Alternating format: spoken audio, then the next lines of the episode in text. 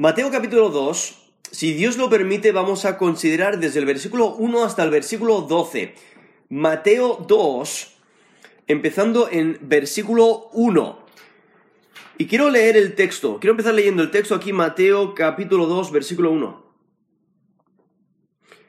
Cuando nació Jesús en Belén de Judea en días de Herodes, vinieron del oriente a Jerusalén unos magos, diciendo, ¿Dónde está el rey de los judíos que ha nacido? Porque su estrella hemos visto en el oriente y venimos a adorarle. Oyendo esto, el rey Herodes se turbó y toda Jerusalén con él. Y convocados todos los principales sacerdotes y los escribas del pueblo, les preguntó dónde había de nacer el Cristo. Ellos le dijeron, en Belén de Judea, porque así está escrito por el profeta. Y tú, Belén, de la tierra de Judá, no eres la más pequeña entre los príncipes de Judá, porque de ti saldrá un guiador que apacentará a mi pueblo Israel. Entonces Herodes, llamando en secreto a los magos, indagó de ellos diligentemente el tiempo de la aparición de la estrella. Y enviándolos a Belén, dijo, Id allá, y averiguad con diligencia acerca del niño, y cuando le halléis, hacédmelo saber para que yo también vaya y le adore. Ellos, habiendo oído al rey, se fueron, y aquí la estrella que, que habían visto en el oriente iba delante de ellos, hasta que llegando se detuvo sobre donde estaba el niño. Y al ver la estrella se regocijaron con muy grande gozo. Y al entrar en la casa, vieron al niño con su madre, y postrándose, lo adoraron y abriendo sus tesoros, le ofrecieron presentes, oro, incienso y mirra. Pero siendo avisados por revelación en sueños que no volviesen a Herodes, regresaron a su tierra por otro camino. He leído aquí Mateo capítulo 2, desde el versículo 1 hasta el versículo 12, y la pregunta que quiero que consideres es, ¿Crees que Dios cumplirá su palabra? ¿O eres indiferente? ¿Crees que Dios cumplirá su palabra? ¿O eres indiferente? Aquí vemos a estos magos que aunque tienen un trasfondo pagano y tienen una, posición poderosa en la corte, en especial de Babilonia y de Persia, estos magos reconocen que, quién es Jesucristo y le adoran. Y lo que Mateo está haciendo es contrastar este deseo que tienen estos magos de adorar a Jesús, lo contrastan con la apatía, la apatía de los líderes religiosos, la apatía de los líderes judíos. Aquí estos este texto resalta que estudios formales de la escritura no garantizan un conocimiento de Jesús. Aquí nos presenta al rey Herodes, es el rey legal de Israel en ese tiempo, y él profesa su conversión al judaísmo, pero él rechaza al rey nacido y trama matarle. Y es porque Herodes teme a este niño porque amenaza su posición, amenaza su autoridad. Y por ello vemos aquí como Herodes eh, intenta informarse para intentar matar a Jesús. Y lo interesante es que aquí en Mateo capítulo 2 empieza con Herodes intentando matar a Jesús. O sea, tiene ese, tiene ese propósito. Ese es el deseo que tiene Herodes de, de saber dónde nace, dónde nace el niño. Pero al final del capítulo, el que está muerto es Herodes. Y Jesús continúa vivo. Y es porque Dios lo tiene todo controlado. El plan redentor de Dios se extiende más allá de los límites de Israel. Por eso vemos a estos hombres que vienen de lejos, vienen de fuera de Israel, lo cual nos, nos ayuda a entender que el Evangelio no es solamente para Israel, es para todo el mundo, para todo aquel que cree en Jesús como Señor y Salvador. Vemos aquí la traición de Herodes. Vemos la indiferencia de los líderes religiosos. Y lo que muestra es que muchos en Israel no van a creer en Jesús.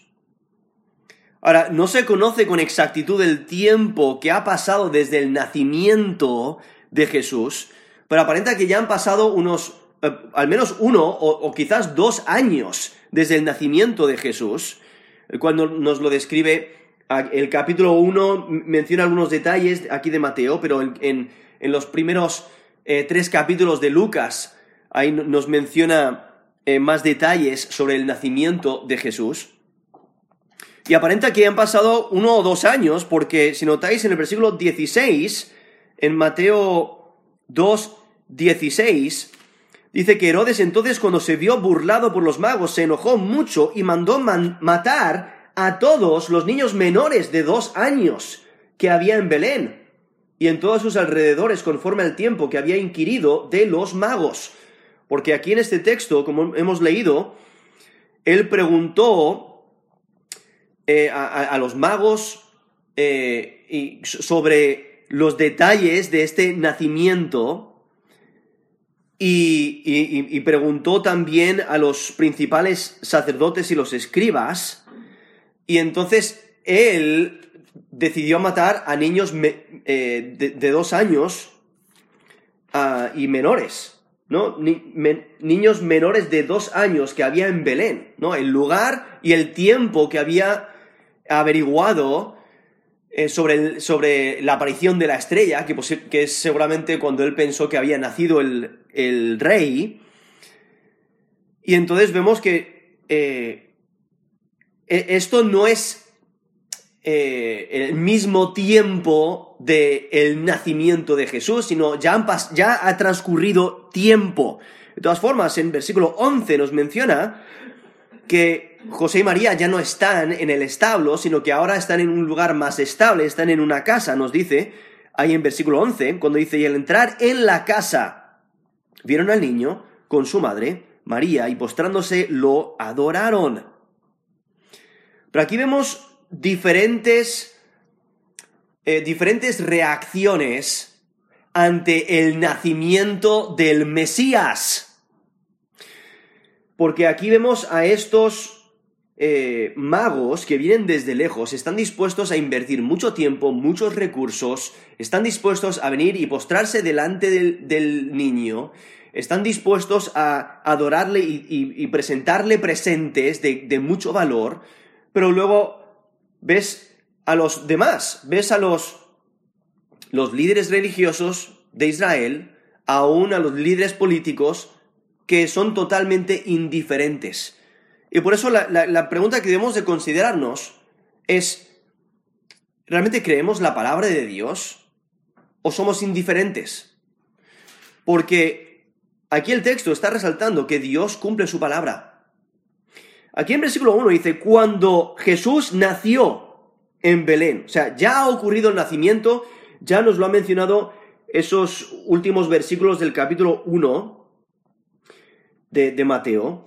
Entonces, Jesús ya ha nacido en Belén de Judea, y ahí está resaltando que Jesús es de la tribu, eh, de, la tribu de Judá, entonces tiene acceso al trono de, de Israel, pero eh, también está resaltando la ciudad del rey David, entonces es descendiente de del rey David, como ya nos lo ha presentado Mateo capítulo 1 en la genealogía.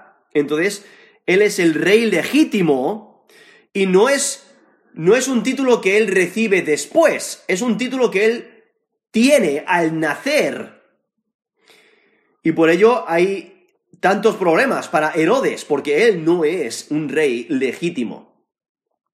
Entonces aquí en versículo 1 dice, cuando Jesús nació en Belén, de Judea, en días del rey Herodes, vinieron del oriente a Jerusalén unos magos. Ahora, lo que hay que notar es que Jesús nace en la ciudad real, ¿no? Donde nació el rey David. Y lo que está resaltando es que Jesús es el Mesías, aquel del cual han hablado las profecías. Hay, cientos de, profecías eh, en el Antiguo Testamento que mencionan el, eh, detalles sobre el Mesías y Jesús cumple cada uno de ellos. Y aquí vemos que eh, el nacimiento, o sea, el lugar del nacimiento, Jesús no tenía eh, ninguna manera de, de controlar dónde iban a nacer. Pero Dios es el que controla todos los detalles. Y entonces vemos aquí cómo nace en Belén y es heredero al trono, es el rey legítimo. Pero Herodes no lo es. Herodes era, eh, hijo de padre edomita y madre eh, de Arabia. Él había sido nombrado rey de Judea por los romanos en el año 40 antes de Cristo. Él en los siguientes años aplastó toda oposición a su reinado con la ayuda de las fuerzas romanas. Él era un gran constructor de obras públicas, era muy rico, era un buen administrador, era políticamente astuto y él amaba el poder, pero era extremadamente cruel. Y él estableció impuestos opresivos y él estaba paranoico con respecto a las amenazas a su trono. O sea, él mató a, su esposa, mató a varios de sus hijos, pensando que, pensando que le querían derrocar. O sea, estaba paranoico. Aún César Augusto dijo de él que él prefería ser el cerdo de Herodes a ser su hijo. Porque Herodes estaba tan paranoico que les mataba para que él pudiera controlar todo el poder. Ahora, Herodes se cree que murió en el año 4 antes de Cristo. Entonces, los eruditos datan el nacimiento de Jesús entre el 7 y el 4 antes de Cristo. Ahora, quizás estáis pensando, espérate, ¿cómo puede ser eh, eh, ese, eh, esos datos si es que hay una confusión en el calendario, ¿no? La confusión del calendario ocurrió por el, por el cambio del calendario romano al calendario cristiano, que ocurrió en el siglo VI después de Cristo. Y el que fue clave en esto fue Dionisio de Exiguo, que él es el que empezó la costumbre de datar todo desde el nacimiento de Jesús. El problema es que él se equivocó, eh, tuvo un cálculo erróneo porque no tenía la información correcta del tiempo de la muerte de Herodes y por eso se equivocó eh, unos años. Entonces, por eso los eruditos datan el nacimiento de Jesús entre el 7 y el 4, que, eh, en, cuanto a la datación que nosotros conocemos, que sería del 7 al, entre el 7 y el 4 antes de Cristo y que Herodes murió el 4 antes de Cristo. Pero aquí lo que resalta este texto es que los gentiles, no, los gentiles buscan al Mesías. Ellos fueron los, que, los primeros que adoraron al Mesías.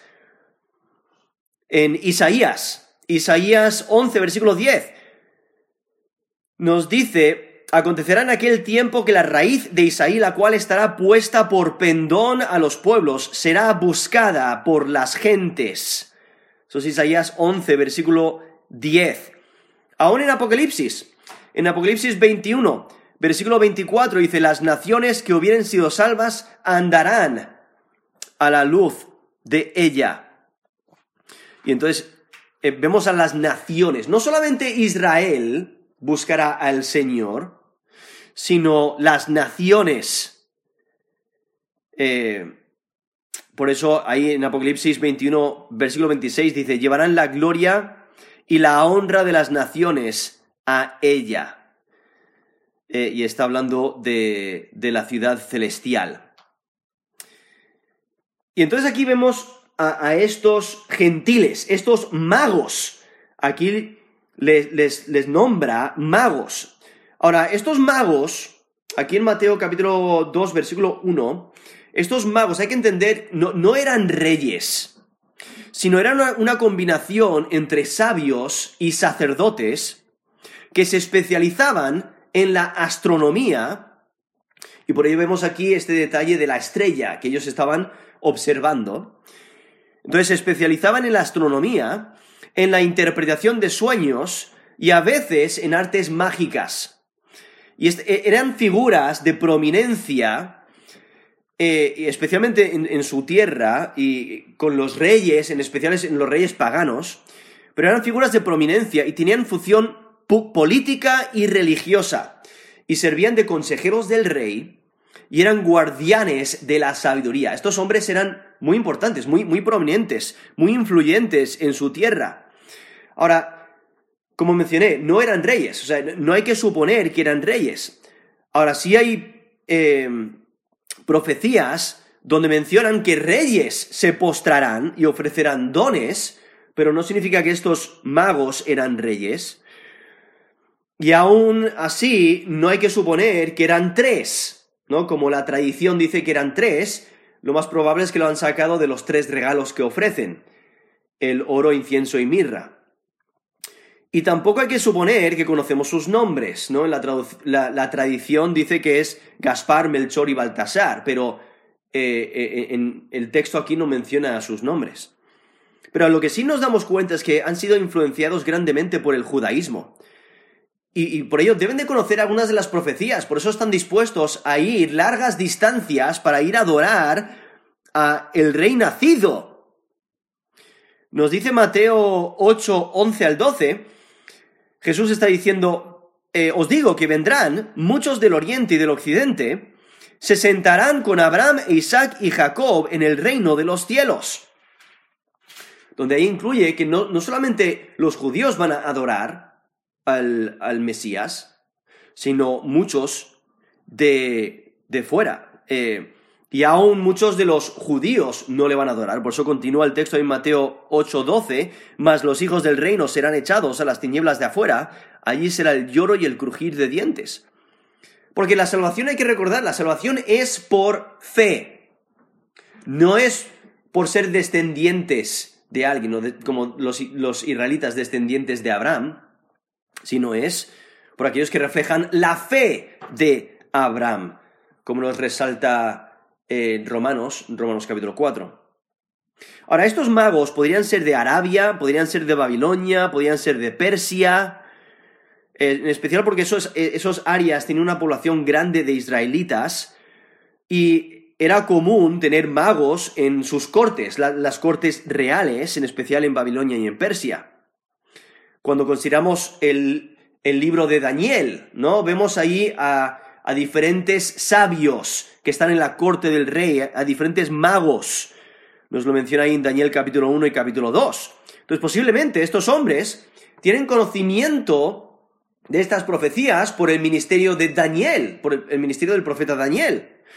O posiblemente, si recordáis, la reina de Saba, la reina de Saba, va a, encontrarse con Salomón con, preguntas difíciles, nos lo menciona ahí en Primero de Reyes 10, y cuando ella viene a, hacerle preguntas, le trae, nos dice en Primero de Reyes 10, 10, dice 120 talentos de oro y mucha especiaría, especiaría y piedras preciosas. Entonces, mostrando detalles similares a los que presentan estos magos cuando se presentan delante del rey, lo cual posiblemente estos magos tienen conocimiento de las profecías de, sobre el Mesías, de, de ese encuentro de la reina de Sabá con el rey Salomón. Eso era en 1 Reyes 10. De todas formas, en Salmo 72, del 10 al 11, dice, los reyes de Tarsis, y de las costas traerán presentes. Los reyes de Sabá y de Seba ofrecerán dones. Todos los reyes se postrarán delante de él, todas las naciones le servirán. Esos Salmos 72, versículos 10 al 11. Aún en Isaías, Isaías 60, del 3 al 6, en el versículo 3 dice, andarán las naciones a tu luz y los reyes al resplandor de tu nacimiento. Y saltando al versículo 6 dice, multitud de camellos te cubrirá, dromedarios de Madián y de Efa, vendrán todos los de Sabá, traerán oro e incienso y publicarán alabanzas de Jehová. Si notáis en esos pasajes, menciona a esos reyes, aún menciona, en el texto ahí en Isaías, menciona camellos, pero vemos que, que los gentiles van a venir y adorar al rey. Y Jesús mismo dijo que él era mayor que Salomón, y, y por ello en Mateo 12, 42 dice, la reina del sur se levantará en el juicio con esta generación y la condenará, porque ella vino de los fines de la tierra para oír, para oír la sabiduría de Salomón, y aquí que más, más que Salomón en este lugar. Entonces, simplemente viendo a estas personas de fe que van a buscar, van a buscar adorar al Mesías, al rey nacido. Hay que recordar también que Balaam, el profeta Balaam, del cual nos, lo describe en números, números 23, él también, en versículo 7 nos menciona que él también eh, venía del oriente, de, entonces en, el área de Mesopotamia, entonces posiblemente por el, el impacto de Balaam en ese área. Pero aquí vemos a estos magos que van a Jerusalén y ellos van directamente a Jerusalén porque piensan, ¿dónde van a nacer el rey? ¿No? E, ellos pensarían que todos hubieran interpretado la estrella de la misma manera. Y, pensaban que todos conocerían la profecía, pensaban que estarían contentos del cumplimiento de la profecía. Y entonces, que al preguntar, al llegar a Jerusalén, preguntan porque piensan que todos van a, conocer dónde ha nacido el rey, dónde está el rey nacido. Y es lógico que el rey esté en el palacio, pero no es así porque este rey es diferente. Él es Dios encarnado. Él es humilde. Y en versículo 2 dice, eh, aquí presenta esa pregunta, cuando llegan, dice, ¿dónde está el rey de los judíos que ha nacido? Porque su estrella hemos visto en el oriente y venimos a adorarle. Y aquí vemos a estos eh, magos que tienen este deseo por, de encontrar, de encontrar al rey nacido. Ahora, ese, ese término ahí, oriente, en el lenguaje original tiene la idea de donde se levanta o de donde sale. Entonces, posiblemente sería mejor traducirlo su estrella cuando se levantó, en vez de en el oriente. Lo que hay que entender es la, el entendimiento que tenían de, una estrella, ¿no? Eh, se refiere a un objeto luminoso en los cielos, distinto al Sol y distinto a la Luna. Entonces es, un objeto luminoso. Y aparenta que aquí estos magos tienen entendimiento del de, el rey de los judíos. O sea, aparenta que, han sido influenciados por el judaísmo. han podido estudiar el Antiguo Testamento y otros escritos judíos.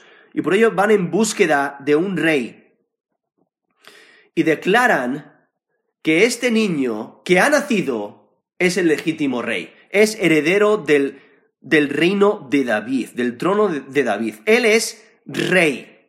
Y lo que están haciendo es declarándole rey. Lo interesante es que es el mismo título que luego en la crucifixión de Jesús es el título que ponen sobre su cabeza en Mateo 27, 37, cuando dicen, este es Jesús, el rey de los judíos. Ahora, esto es un problema para Herodes, porque él es usurpador del trono de Israel. Él no es el rey legítimo. Y al identificar al niño como el rey de los judíos, pone a Herodes en alerta, porque este niño desafiará su reino. Y, está preocupado de ello. Ahora, la profecía de Balaam menciona que una, estrella saldrá. Nos dice en números 24, 17 al 19, pero solamente voy a leer el versículo 17. Dice, saldrá estrella de Jacob y se levantará cetro de Israel. ¿No? Está resaltando esa conexión entre una estrella y la conexión entre el cetro, entre el gobernador de Israel, entre el rey, entre el Mesías, lo cual luego en Apocalipsis, o sea, eso era en números 24, versículo 17, pero en Apocalipsis 22, versículo 16, Jesús dice, yo soy la raíz eh, y el linaje de David, la estrella resplandeciente de la mañana. Entonces, viendo esa profecía del rey mesiánico, él, realmente es la estrella. Pero aquí nos menciona eh, esta, esta, estrella que saldrá, como esa profecía nos dice, de, eh, esa profecía de Balaam, ahí en números 24, 17, que saldrá estrella de Jacob. Aquí mencionan los magos que han visto su estrella, la han visto subir. Y por eso preguntan, ¿dónde está el rey de los judíos? que ha nacido? Porque su estrella hemos visto en el oriente y venimos a adorarle. Ahora hay mucha discusión en cuanto a la estrella, porque realmente el texto no da muchos detalles. algunos piensan que es un cometa, una especie de cometa, un cometa visible durante varios días, se conoce que hubo un cometa, el cometa Halley, ocurrió en el año 12 y entre el 12 y el 11 antes de Cristo. Y luego, eh, entonces algunos piensan que es un cometa, otros piensan que es un conjunto de planetas, como Júpiter, Saturno y, Piscis, eh, y, y entonces algunos lo interpretan de esa manera que se, que se juntaron esos planetas. Júpiter es el planeta del rey, Saturno es el oeste y la constelación Piscis es, significa los últimos tiempos, lo cual es posible que haya ocurrido en el 7 antes de Cristo. Otros piensan que la estrella simplemente era un ángel, un ángel que, guiaba a los magos.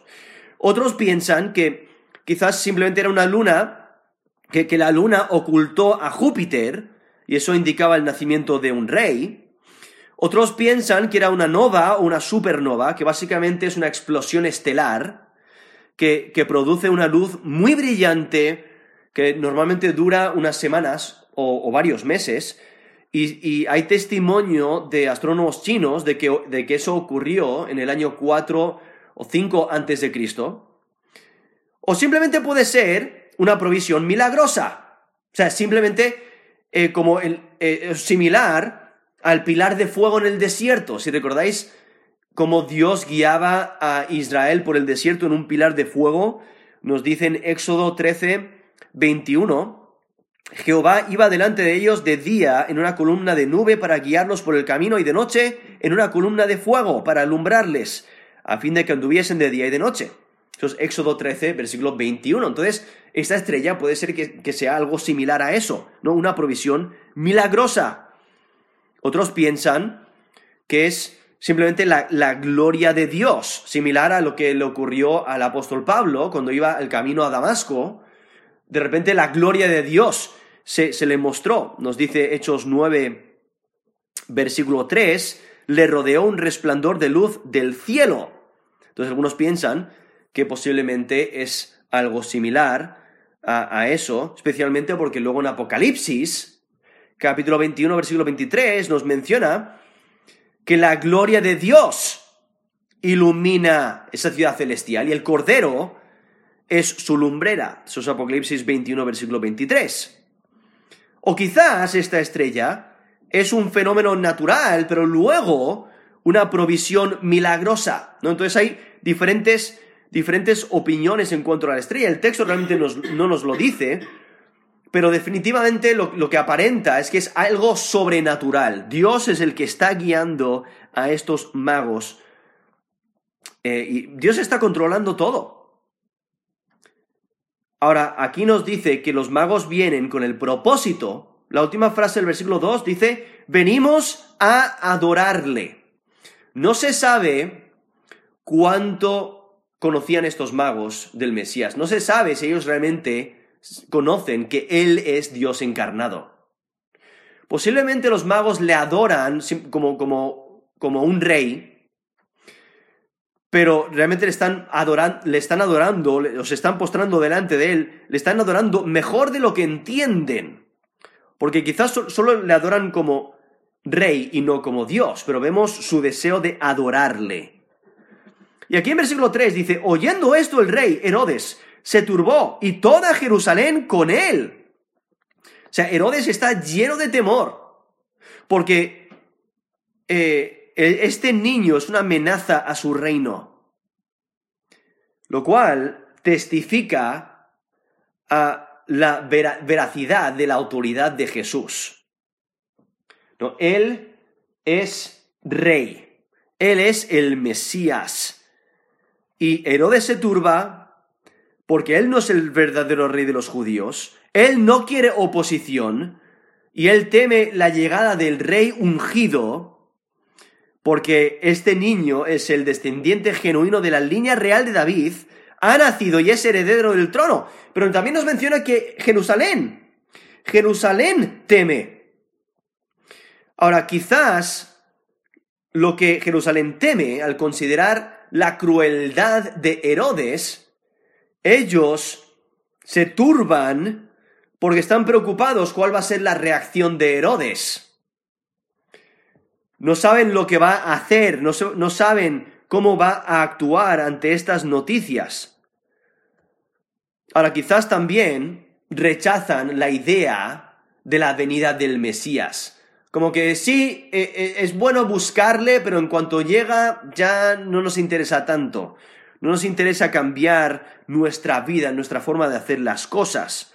Especialmente cuando el ministerio de Jesús, si recordáis, en Mateo 21, versículo 10, cuando Jesús entra en la ciudad, Él es el rey, Él es el Mesías, nos dice, toda la ciudad se conmovió diciendo, ¿quién es este? O sea, ellos se conmueven ante la llegada del rey, eso es Mateo 21, versículo 10, pero luego vemos a Jerusalén rechazando a Jesús, rechazando al Mesías y aún aceptando la responsabilidad por su muerte. Nos dice Mateo 27, versículo 25. El pueblo dijo, su sangre sea sobre nosotros y sobre nuestros hijos. Entonces vemos que realmente no les interesaba el Mesías, sino que están dispuestos a matarle, le rechazan, son indiferentes ante el cumplimiento de la palabra de Dios. Eso era Mateo 27, versículo 25. Y entonces nos dice versículo 4, o sea, Herodes está turbado. Versículo 4, él convoca, nos dice, a todos los principales sacerdotes y los escribas del pueblo, les preguntó dónde había de nacer el Cristo. Ahora, los principales sacerdotes, ellos encabezaban a los demás sacerdotes, eh, eh, está hablando de un número de oficiales, Menciona también a los escribas, ellos eran expertos de la ley, de la ley y, y, expertos en la teología, entonces ellos enseñaban las escrituras, eran instruidos en la interpretación y la aplicación de las escrituras, y Herodes les pregunta, porque él quiere ser exhaustivo en este asunto, él quiere saber todos los detalles posibles sobre este rey nacido, porque él se preocupa sobre sus rivales políticos y quiere deshacerse de ellos, por eso consulta a los expertos. Lo, que es de notar es que estos líderes, los líderes de los judíos, son están completamente indiferentes, les da igual sobre estas noticias del nacimiento del Mesías. Parece que no, están interesados en adorarle. Y aparenta que no hicieron nada ante el reporte de los magos. Se muestran totalmente indiferentes ante el cumplimiento de las escrituras.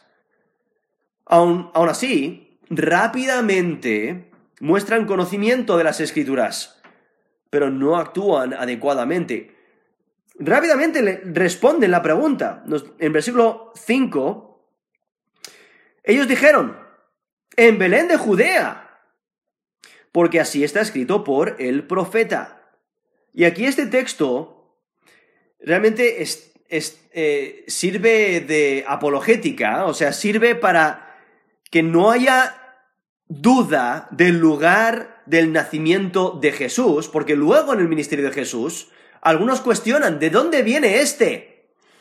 nos dice en Juan 7, 41 y 42, algunos están diciendo, este es el Cristo, pero otros, algunos decían, de Galilea ha de venir el Cristo. ¿No dice la escritura del linaje de David, de la aldea de Belén, de donde era David, ha de venir el Cristo?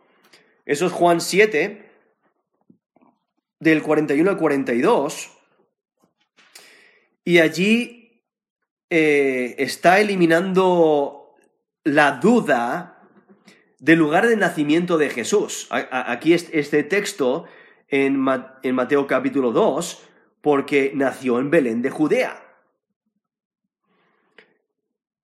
Resaltando que Dios cumple su palabra. Y aquí, aquí citan en versículo 6 el texto de Miqueas 5, versículo 2, y lo que hace es resaltar la importancia de Belén.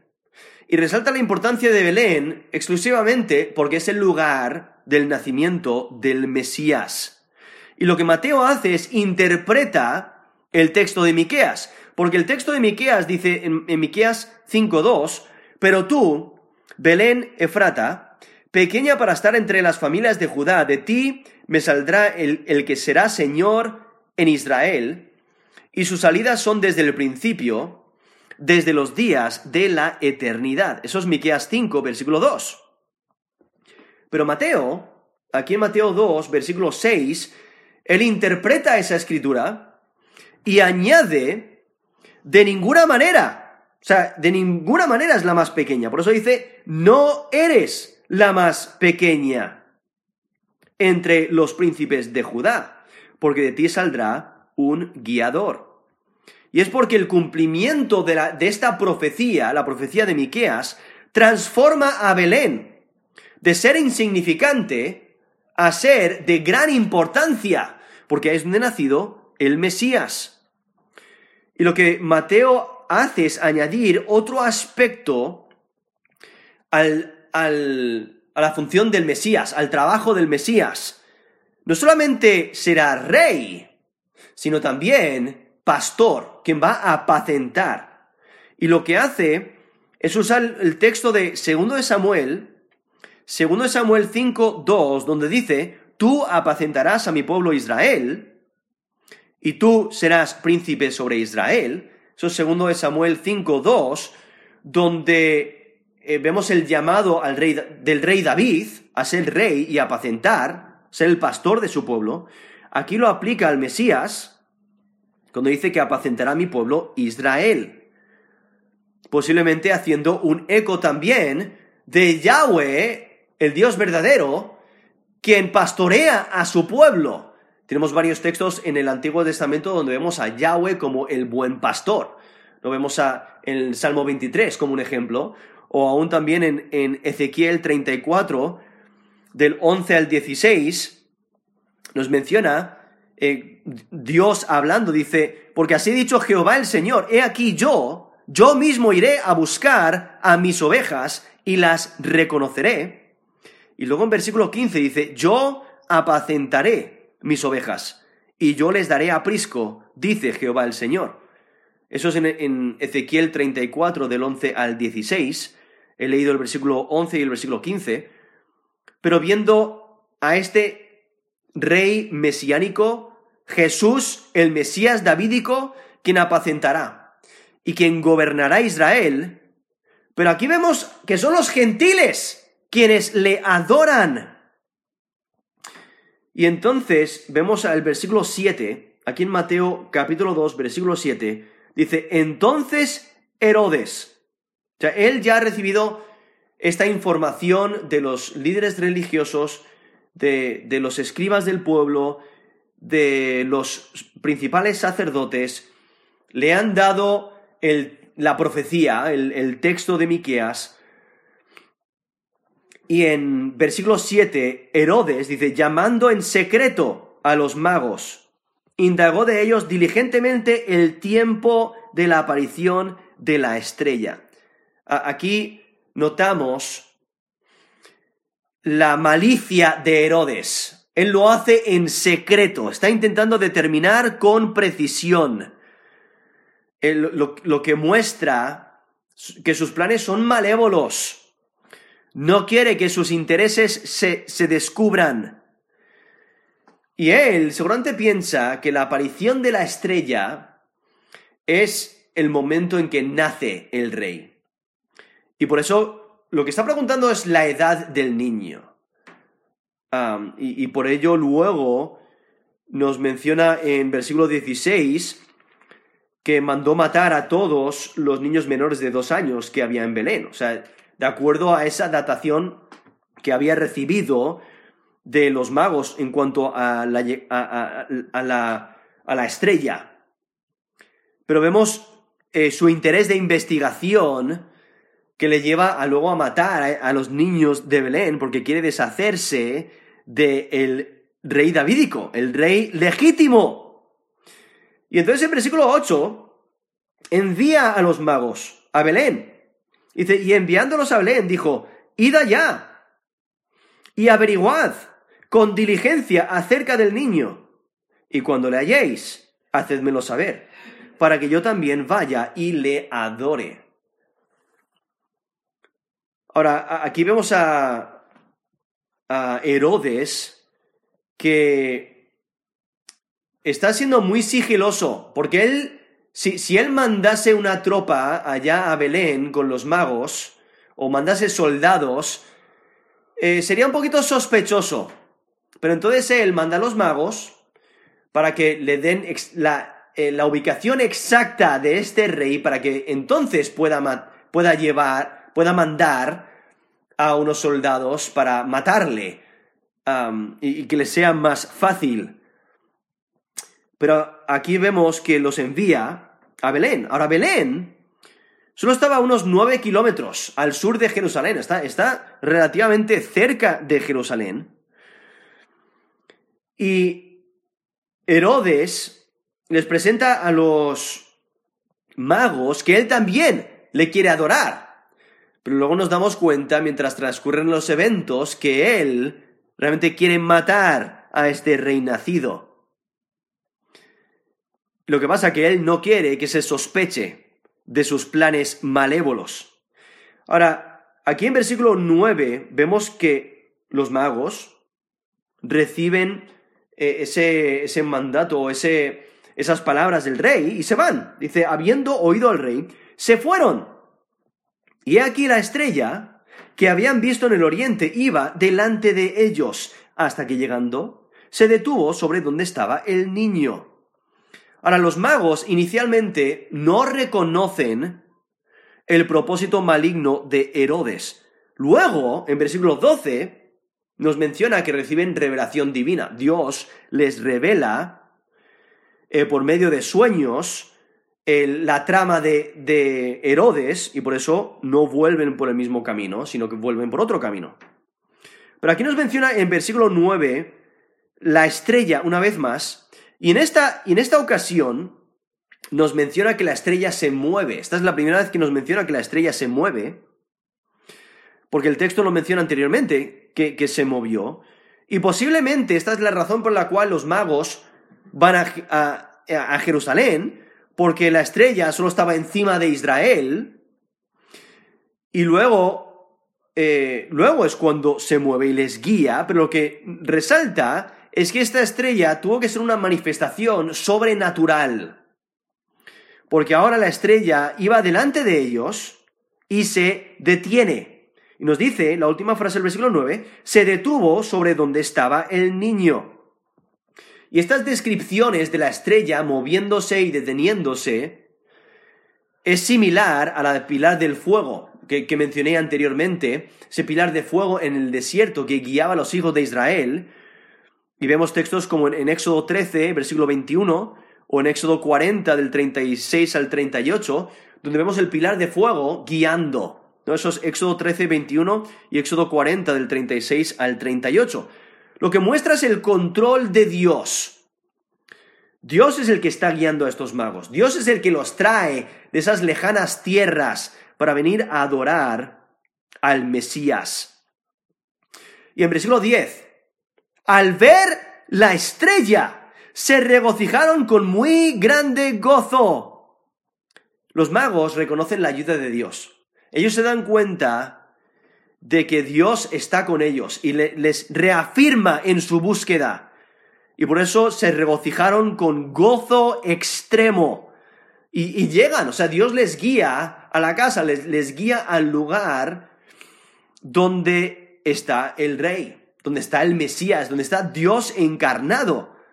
Y nos dice el versículo 11, al entrar en la casa, vieron al niño con su madre, María, y postrándose lo adoraron, y abrieron sus tesoros, le ofrecieron presentes, oro, incienso y mirra.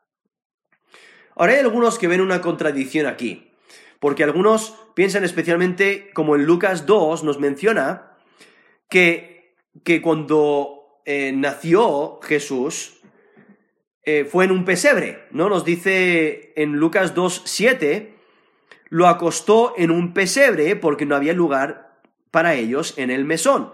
Y ven una contradicción con ese texto, porque aquí nos menciona que estaban en una casa.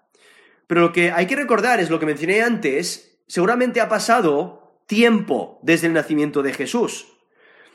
al mismo tiempo, hay que recordar que eh, algunas de las casas antiguas tenían el establo junto a la casa o muchas veces debajo de la casa. Eh, entonces los animales estaban debajo de la casa y las personas vivían arriba en, la siguiente, en, las siguientes plantas o la siguiente planta y, y, entonces eh, esa era la manera de, proteger a los animales, de cuidar a los animales. Y entonces posiblemente esta es la misma casa, el mismo lugar donde nació, simplemente ahora está en el, en el lugar de la casa en vez de en el establo, en vez de, eh, de en el pesebre, pero viendo que está en un lugar más estable. De todas formas, el niño solo estaría en el pesebre un corto tiempo antes de que encontraran algo mejor. Y luego vemos que eh, Herodes reconoce que ha pasado cierto tiempo desde el nacimiento, y por eso, como he mencionado ya varias veces, mandó a matar a todos los niños menores de dos años, como nos dice allí en versículo 16.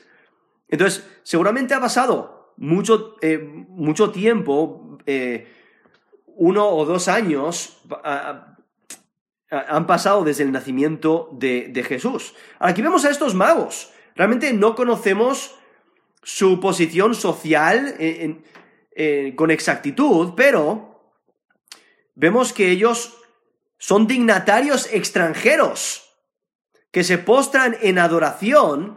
Ellos no tienen ninguna clase de problema entrando a donde está el rey Herodes. Ellos tiene una posición apropiada para visitar al recién nacido rey, o sea, son, son personas importantes, y le presentan regalos. Y en, esos tiempos era, era común presentar regalos a un superior. Y aquí le, traen regalos que honran a Jesucristo el Rey. los tres regalos que le presentan son muy valiosos porque el, oro es un metal muy preciado, de mucho valor, y el incienso y la mirra son resinas aromáticas eh, usadas como fragancias, eran de árboles fragantes y eran muy valoradas en, en la antigüedad. Entonces, estos son regalos que honran al, al rey nacido. Ahora hay algunos intérpretes que intentan dar significado simbólico a estos, a estos ah, regalos, a estos presentes, como el oro, la realeza, el incienso, la divinidad y la mirra, la muerte o la sepultura. Pero realmente el texto no menciona eso, simplemente son regalos, regalos o presentes muy valiosos y muy eh, necesarios, especialmente para, para la provisión para la, vida del Mesías, en especial en los siguientes versículos nos menciona que tienen que huir, ¿no? Tienen que huir a Egipto porque Herodes les, les busca matar.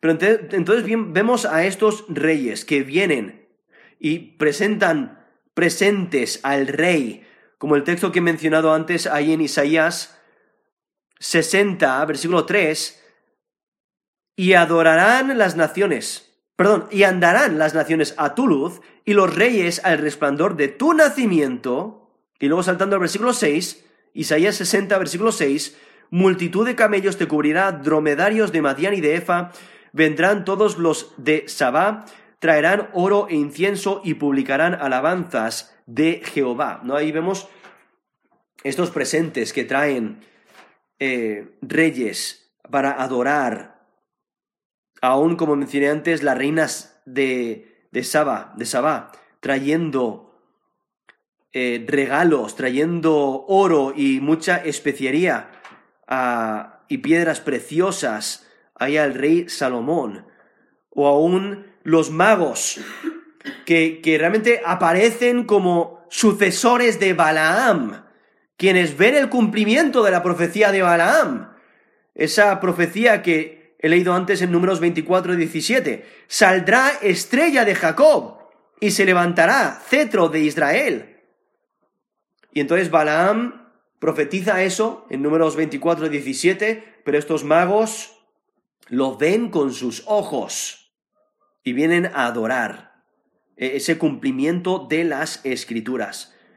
Y entonces por ello en versículo 12 dice, pero, salían, pero siendo avisados por revelación en sueños que no volviesen a Herodes, regresaron a su tierra por otro camino. Aquí vemos como Dios está en control de todos los detalles, Dios es el que les guía, es el que les dirige, y ellos fueron obedientes en cada uno de los pasos.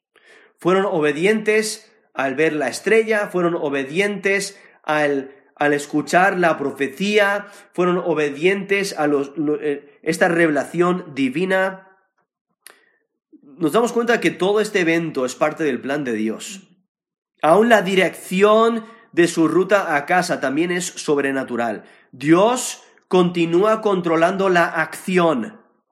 Este niño es el rey legítimo de Israel los líderes políticos, los líderes religiosos eh, de, de Israel no son legítimos, son ilegítimos a los ojos de Dios.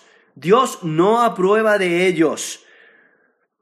Y viendo aquí como Dios controla todos los detalles, aunque hay algunos que son hostiles a su plan, pero Dios vence toda hostilidad. O sea, Dios es el que lo controla todo. Y por eso hay que obedecerle y servirle. Y por eso la, pregunta que debemos de considerarnos es, ¿crees que Dios cumplirá su palabra? ¿O eres indiferente? Porque aquí nos presenta que Jesús es digno de adoración. Él es el rey, no solamente de Israel, sino de todo el mundo. Y un día toda rodilla se doblará ante Él. Toda lengua confesará que Él es Señor. Vemos aquí que Dios obtiene victoria sobre el mal y Él requiere obediencia. Entonces, ¿cuál es tu reacción ante la soberanía de Dios? ¿Obedeces o te rebelas? ¿Te interesas por el plan de Dios o lo rechazas? ¿Adoras a Dios o le desechas? ¿Confías en su palabra o, desconfías de ella? vemos aquí al Mesías. Vemos aquí Dios cumpliendo sus propósitos, cumpliendo sus promesas. Nadie puede frustrar los planes de Dios. El control de Dios es total. Él cuida de todo detalle, su palabra no falla. Y por ello nosotros tenemos que reaccionar positivamente, o sea, tenemos que obedecer su palabra, creer en su palabra. Debemos de adorar a Jesucristo. Debemos de servirle y reconocerle como Señor y Salvador. Pero ¿cuál es tu reacción ante el Mesías? ¿Cuál es tu reacción ante la palabra de Dios? ¿Crees que Dios cumplirá su palabra? ¿O eres indiferente? Vamos a terminar en, oración.